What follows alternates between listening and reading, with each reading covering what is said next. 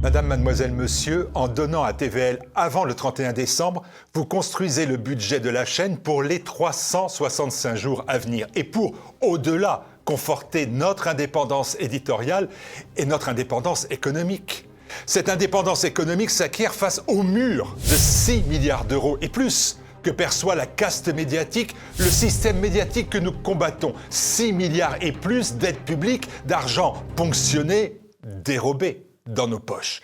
Pendant ce temps, vous le savez, pour défendre nos idées, nous ne disposons d'aucune aide ou subvention. TVL avance, avance en se battant continuellement pour trouver ses financements pour sa survie. Tel est le prix à payer pour la liberté. Oui, la liberté a un prix. Si avant le 31 décembre, chacun des 6 millions de téléspectateurs mensuels de la chaîne, chacun des 1 million 100 000 abonnés TVL sur les plateformes vidéo et les réseaux sociaux participe à l'effort en faisant un don, même d'une toute petite somme, le budget est bouclé. TV Liberté est à nouveau plus solide et plus fort. Au moment où je m'adresse à vous, nous sommes loin très loin de notre objectif de budget pour 2024. Oui, la liberté a un prix, celui de votre engagement concret, celui d'une contribution financière défiscalisée qui vous permette de donner volontairement votre impôt à TVL, qui vous informe, qui vous défend, qui vous représente, qui vous respecte. Il ne reste que quelques jours. Est-ce que nous pouvons compter sur vous?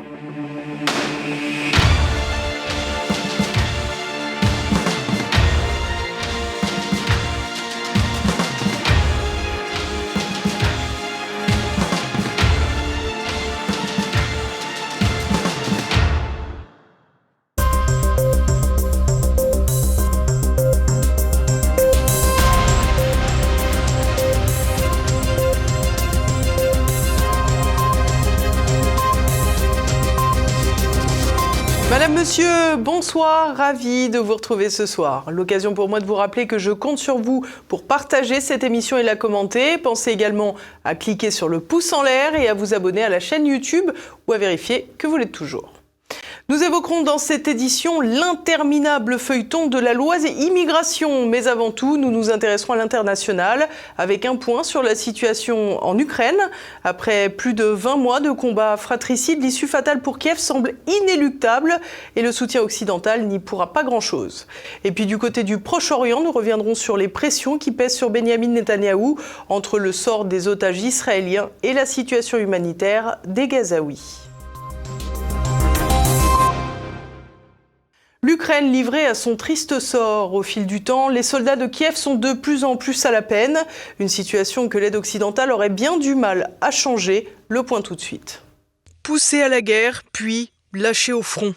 Voilà la triste destinée qui se dessine avec emballement pour l'Ukraine. Pour le pays, la question des hommes reste toujours fondamentale, c'est ce que nous explique le spécialiste en gestion de crise Hervé Carès. Un des centres de gravité que j'avais exposé pour les Ukrainiens, c'était leurs ressources humaines mobilisées et mobilisables. Donc la difficulté majeure actuelle des forces ukrainiennes, c'est arriver à recruter des effectifs pour aller se battre sur le front. C'est vraiment euh, un sujet crucial puisqu'ils en arrivent même maintenant à faire des, campagnes pour mobiliser des femmes, pour mobiliser des couples. Hein. Il y avait dernièrement euh, dans la ville de Sumy des pancartes publicitaires montrant un couple qui était euh, au front comme à la maison. Je pense que de toute façon, ils vont être contraints d'étendre les normes de mobilisation, euh, notamment euh, baisser l'âge limite de manière à trouver une, une ressource humaine supplémentaire. L'élan patriotique qu'il y a eu au début en février 2022 lorsque les forces russes ont avancé vers Kiev, maintenant avec l'usure de la guerre, avec les destructions, avec de nombreux questionnements,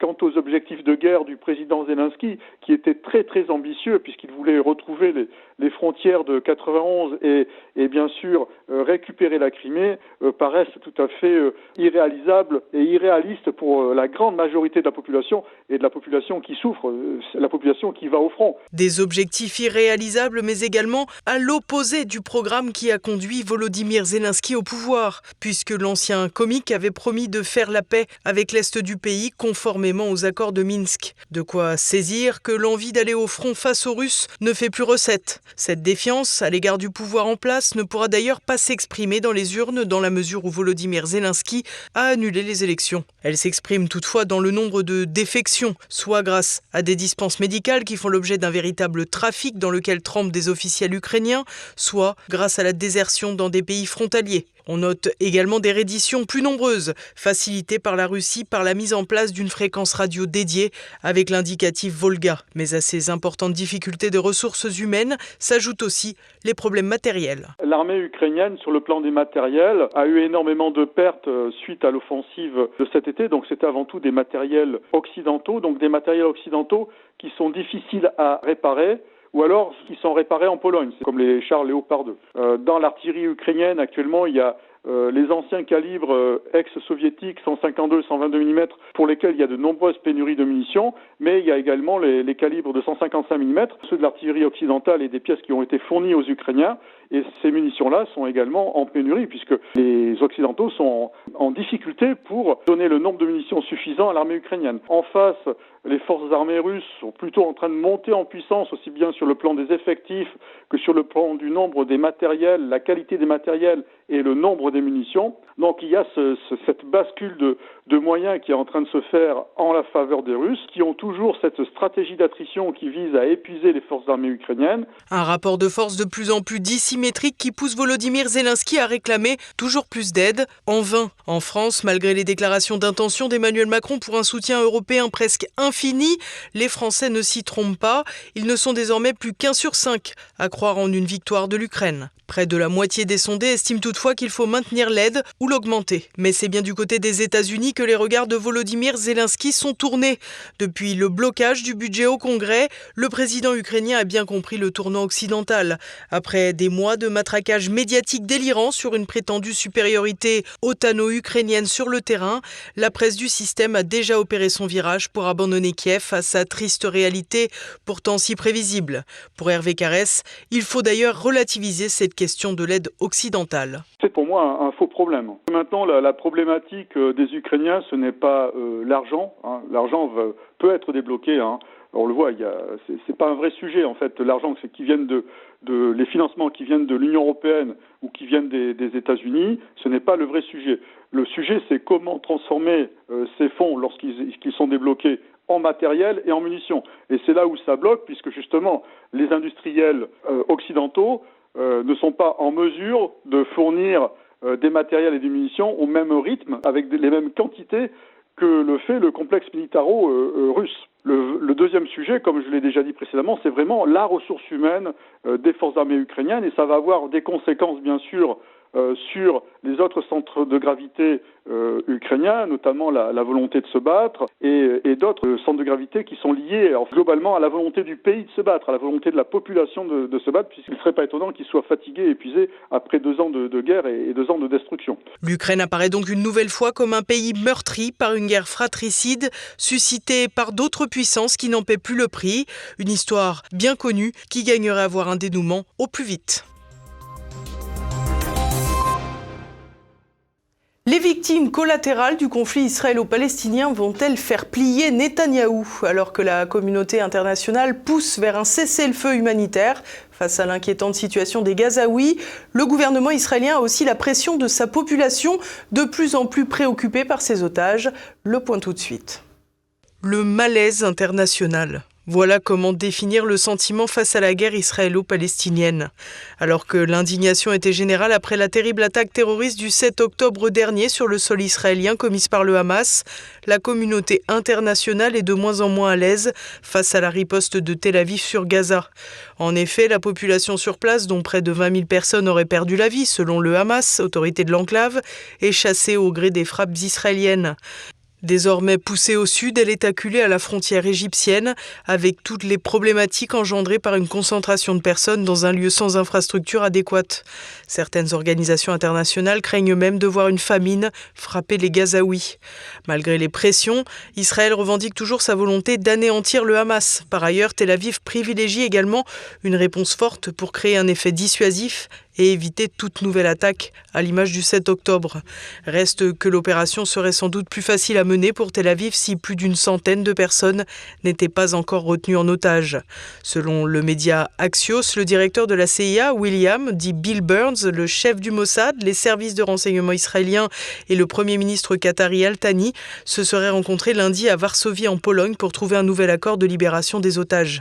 Bill Burns avait semble-t-il déjà joué un rôle important dans le sauvetage des personnes retenues par le Hamas le mois dernier. C'est sans doute le sujet crucial pour la population israélienne et rien n'indique que le gouvernement pourra décider de passer outre.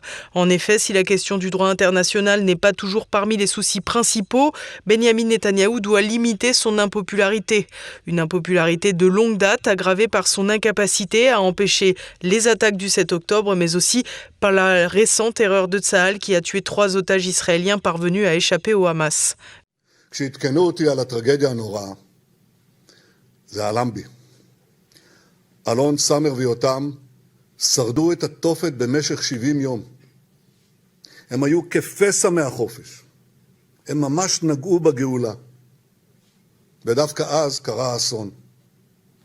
זה שבר לי את הלב, זה שבר לאומה כולה את הלב, וליבנו יוצא למשפחות בשעת יגונן הכבד. עם כל הצער העמוק אני רוצה להבין, הלחץ הצבאי הכרחי גם להחזרת החטופים וגם להשגת ניצחון על אויבינו. בלי הלחץ הצבאי לא היינו מצליחים לייצר מתווה שהביא לשחרור של 110 חטופים, ורק המשך הלחץ הצבאי יביא לשחרור כל חטופינו. ההנחיה שאני נותן לצוות המשא ומתן מבוססת על הלחץ הזה, ובלעדיו אין לנו Tout porte à croire que Netanyahou, malgré le soutien politique et logistique américain, va devoir lâcher du lest pour faire rentrer davantage d'otages, une éventualité qui passera forcément par un cessez-le-feu temporaire auquel les hommes du Hamas ont tout intérêt. Ces derniers ne devraient toutefois pas consentir à libérer tout le monde dans la mesure où la vie des personnes qu'ils détiennent est leur seule garantie. Pas étonnant qu'une vidéo de trois hommes en vie retenue par une brigade affiliée au Hamas ait donc été diffusée pour demander à Israël de faire le nécessaire pour qu'ils soient libérés. Une pression qui sera donc bien difficile à gérer pour Netanyahou, qui est lui aussi pris au piège. La grande pagaille. Dans la dernière ligne droite, avant la présentation du texte final de la loi immigration, les différentes parties en présence ont toutes essayé de tirer la couverture. Petit aperçu, Olivier Frère Jacques. Tendre la main au LR sans perdre sa gauche, l'exercice du en même temps contraint parfois la majorité à faire des exercices de contorsion, et cela aura été le cas lors des tractations concernant le vote de la loi immigration.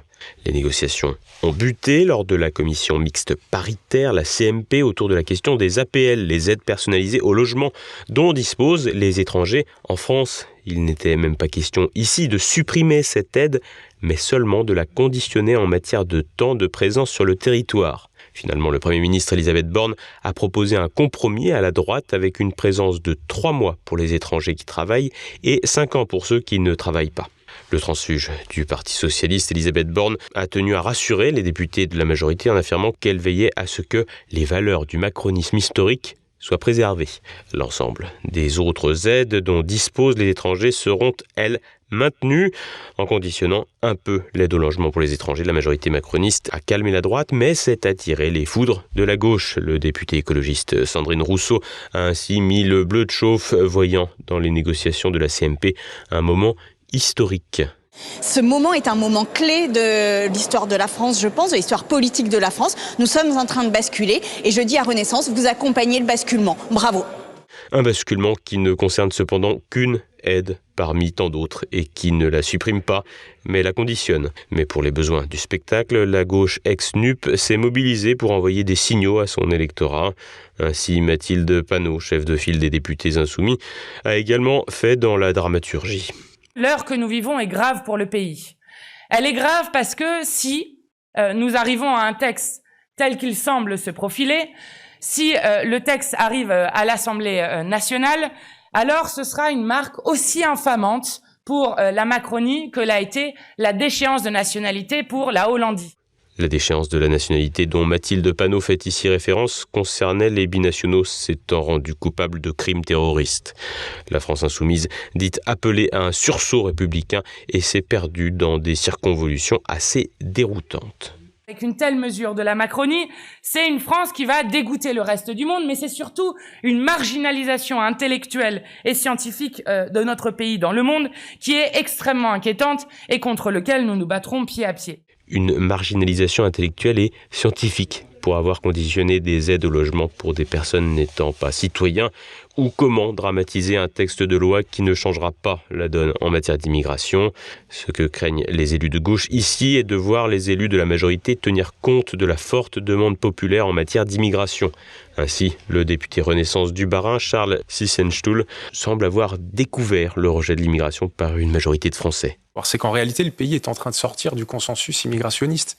C'est ce qu'on voit. Effectivement, ce que les Français disent, moi je l'ai encore entendu ce week-end chez moi en Alsace, c'est que nos compatriotes veulent beaucoup moins euh, d'immigration qui soit, euh, je dirais, plus conforme à la réalité de la culture française consensus immigrationniste dont parle le député existe pourtant toujours entre une gauche internationaliste et un patronat qui cherche de la main-d'œuvre à bas coût.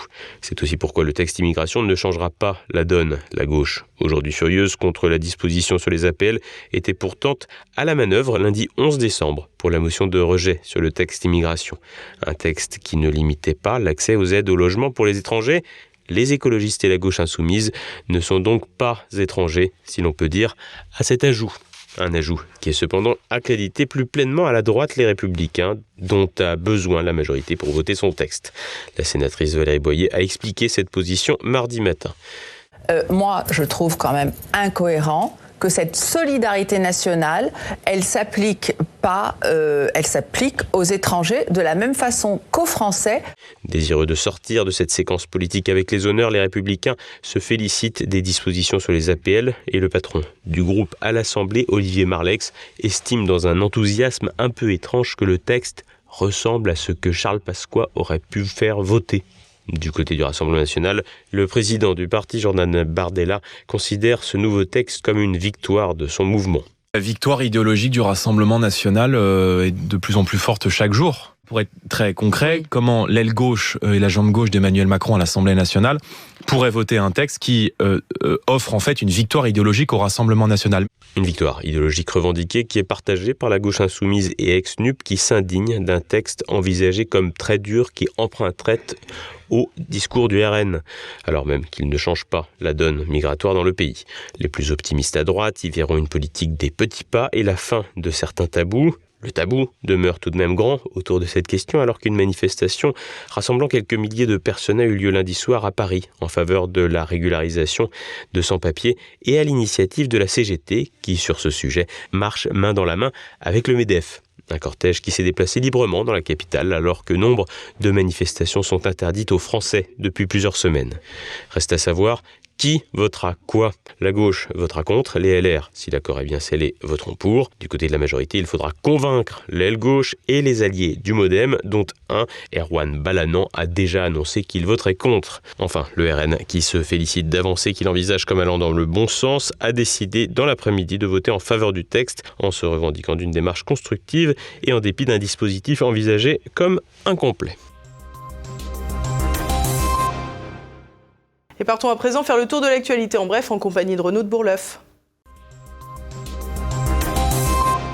Paris, capitale du crime. Le gardien de but remplaçant de l'équipe de football du Paris Saint-Germain, Alexandre Letellier, a été séquestré et cambriolé chez lui à Ardricourt dans les Yvelines.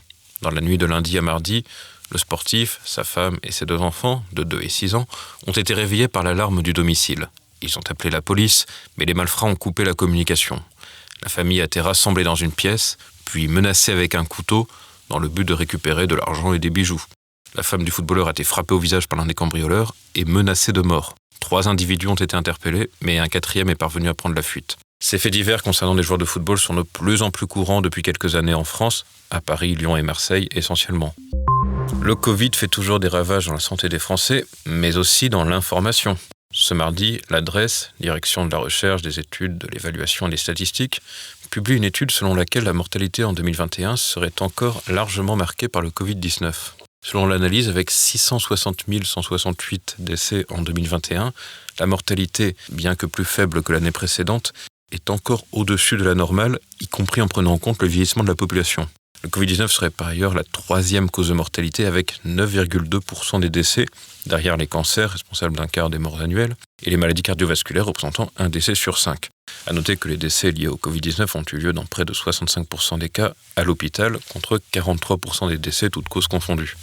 Dans la mesure où le dernier ministre de la Santé, Aurélien Rousseau, a expliqué que les vaccins contre le SARS-CoV-2 n'avaient jamais entraîné d'effets secondaires indésirables, rien d'étonnant à voir l'adresse, relevant du ministère de la rue Duquesne, à faire l'impasse sur cette recherche.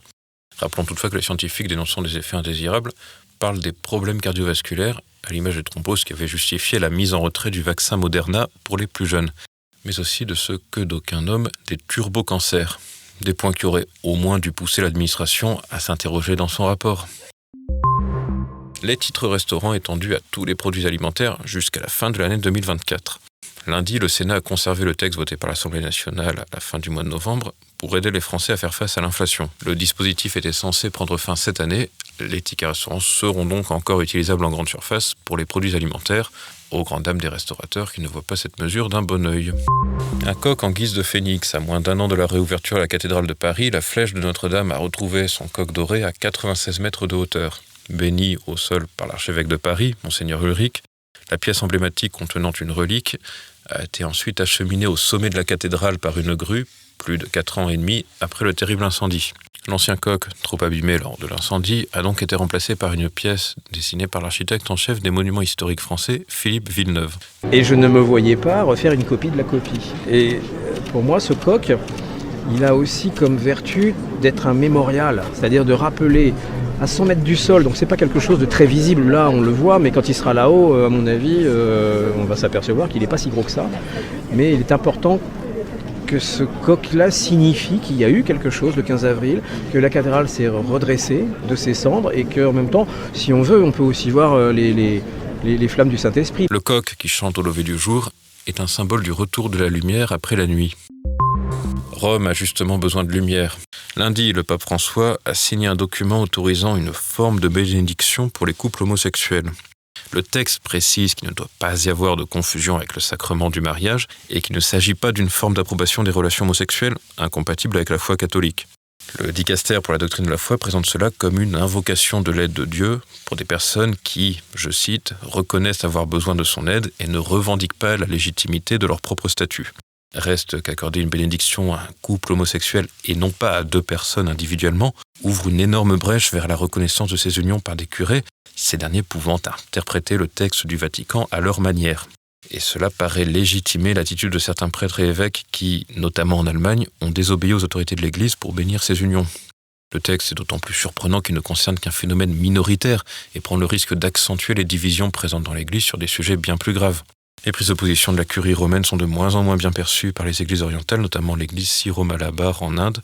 Ironie de l'histoire, c'est précisément lundi qu'un prêtre du dicaster pour les églises orientales, autre autorité du Vatican, a annoncé que 400 prêtres de cette église pourraient être excommuniés autour de Noël. Le motif leur refus d'une réforme liturgique et leur volonté de conserver le rite chaldéen dont l'histoire remonte aux premiers chrétiens. Thierry Breton lance une enquête contre X, anciennement Twitter. Le commissaire européen au marché intérieur a lancé lundi une procédure formelle d'enquête contre la plateforme d'Elon Musk. La raison affichée La désinformation qui y s'est virée. Ce bras de fer s'inscrit dans la lignée du Digital Service Act, la mesure européenne de restriction de la liberté d'expression imposée depuis août dernier. En effet, Elon Musk n'a pour l'heure jamais plié aux injonctions de régulation des contenus sur X. Si le DSA prévoit des sanctions financières à l'égard des plateformes qui ne se plient pas aux règles, tout porte à croire que le réseau social du patron de SpaceX ne cédera pas. Bruxelles pourrait toutefois décider de bloquer X dans l'espace européen, mais il sera ensuite difficile de critiquer les méthodes chinoises. Le sortant gagnant en Serbie. Le président Vucic revendique la victoire de son parti aux élections législatives. Le centre droit l'emporte avec 127 sièges sur les 250 que compte le Parlement, selon les derniers résultats transmis lundi soir. Les deux partis d'opposition de gauche obtiennent un total de 75 sièges et les monarchistes 15 fauteuils. L'opposition dénonce des fraudes alors que ce scrutin avait été organisé après des fusillades qui ont eu cours au mois de mai et ont endeuillé le pays. 5500 observateurs serbes et étrangers ont suivi ce scrutin et ont confirmé des irrégularités, sans toutefois remettre en cause la validité des élections. Et de 3 pour Al-Sisi. Lundi, le président égyptien a été reconduit aux plus hautes fonctions avec un score de 89,6%, alors même que la participation a été historique. 66,8% des 67 millions d'Égyptiens se sont déplacés aux urnes pour offrir à Abdel Fattah al-Sisi son troisième et théoriquement dernier mandat. Ce dernier a en effet modifié la Constitution pour rallonger la durée du mandat de 4 à 6 ans et permettre trois mandats consécutifs. Si cette réélection n'a rien d'une surprise, les défis à relever par le président sont nombreux. En effet, l'Égypte connaît une crise économique avec un effondrement du pouvoir d'achat et va surtout être mise à contribution dans la guerre qui oppose Israël à Gaza. En effet, alors que la majorité des Palestiniens qui ont fui les opérations de Tsahal sont descendus au sud de l'enclave, tout porte à croire que l'Égypte va accepter d'ouvrir ses frontières aux réfugiés. Une opération délicate pour un pays qui a mis un terme à l'islamisme en 2013, avec la chute de Mohamed Morsi face à Abdel Fattah al-Sisi. En effet, le Caire, déjà en difficulté avec la zone du Sinaï, connaît une insurrection islamiste depuis plus de dix ans, redoute par-dessus tout une infiltration d'islamistes palestiniens parmi les réfugiés gazaouis. Voilà, nous approchons de la fin de cette édition. Dans un instant, le Zoom du jour. L'écrivain Martin Pelletier présente son dernier ouvrage, Le procès Tintin, pour dénoncer les théories farfelues qui entourent la bande dessinée du célèbre reporter. Au moment où Hergé dessinait, euh, euh, Léon de Grelle faisait des reportages. Bon, on sait que Léon de Grelle est devenu ensuite chef du parti Rexis, que pendant la guerre, la Seconde Guerre mondiale, il est parti sur le front de l'Est, comme voilà, ça c'est clair, mais c'est pas pour ça que Hergé a dit, après la guerre, qu'il ne serait plus ami avec Léon de Grelle. C'est quelqu'un d'extrêmement fidèle.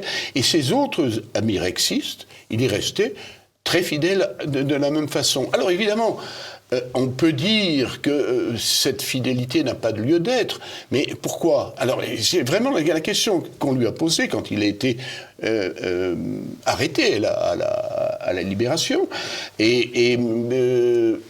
arrêté, et même il a fait un jour de prison mais le substitut du procureur du roi n'a pas osé aller plus loin parce qu'il se serait ridiculisé. Ce soir, découvrez également un nouveau numéro de Passé Présent. Guillaume Fiquet reçoit Michel Chandaigne pour évoquer les grandes idées reçues sur les grandes découvertes.